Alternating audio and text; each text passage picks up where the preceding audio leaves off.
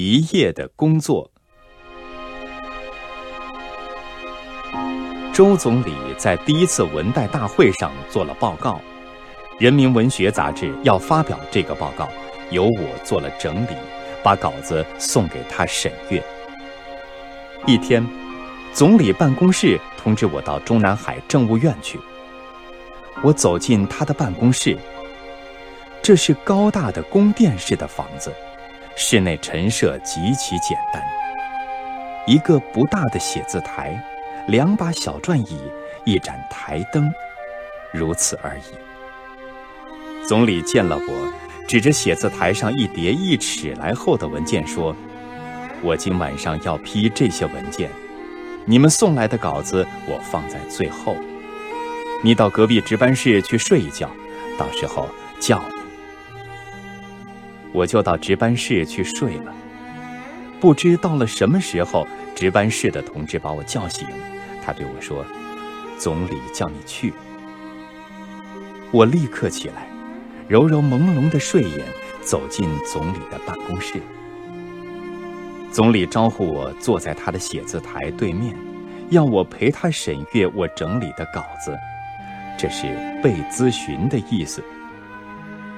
他一句一句的审阅，看完一句，就用铅笔在那一句后面画一个小圆圈儿。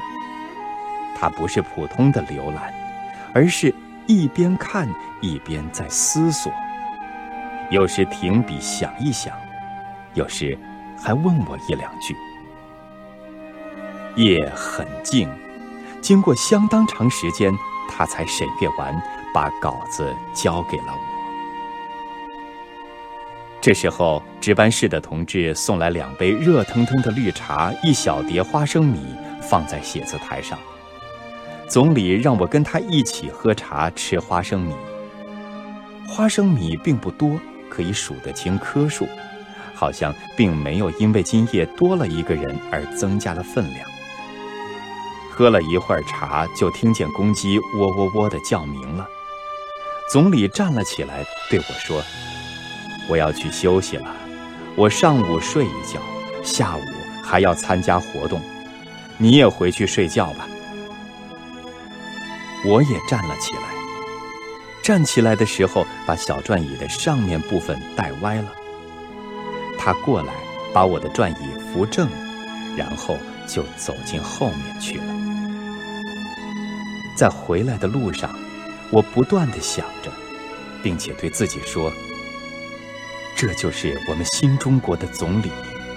我看见了他一夜的工作，他是多么劳苦。”多么简朴！我这样对自己说了几遍，我又想高声对全世界说，好像我的声音全世界都能听见似的。看呐，这就是我们中华人民共和国的总理。我看见了他一夜的工作，他每个夜晚都是这样工作的。你们见过这样的总理吗？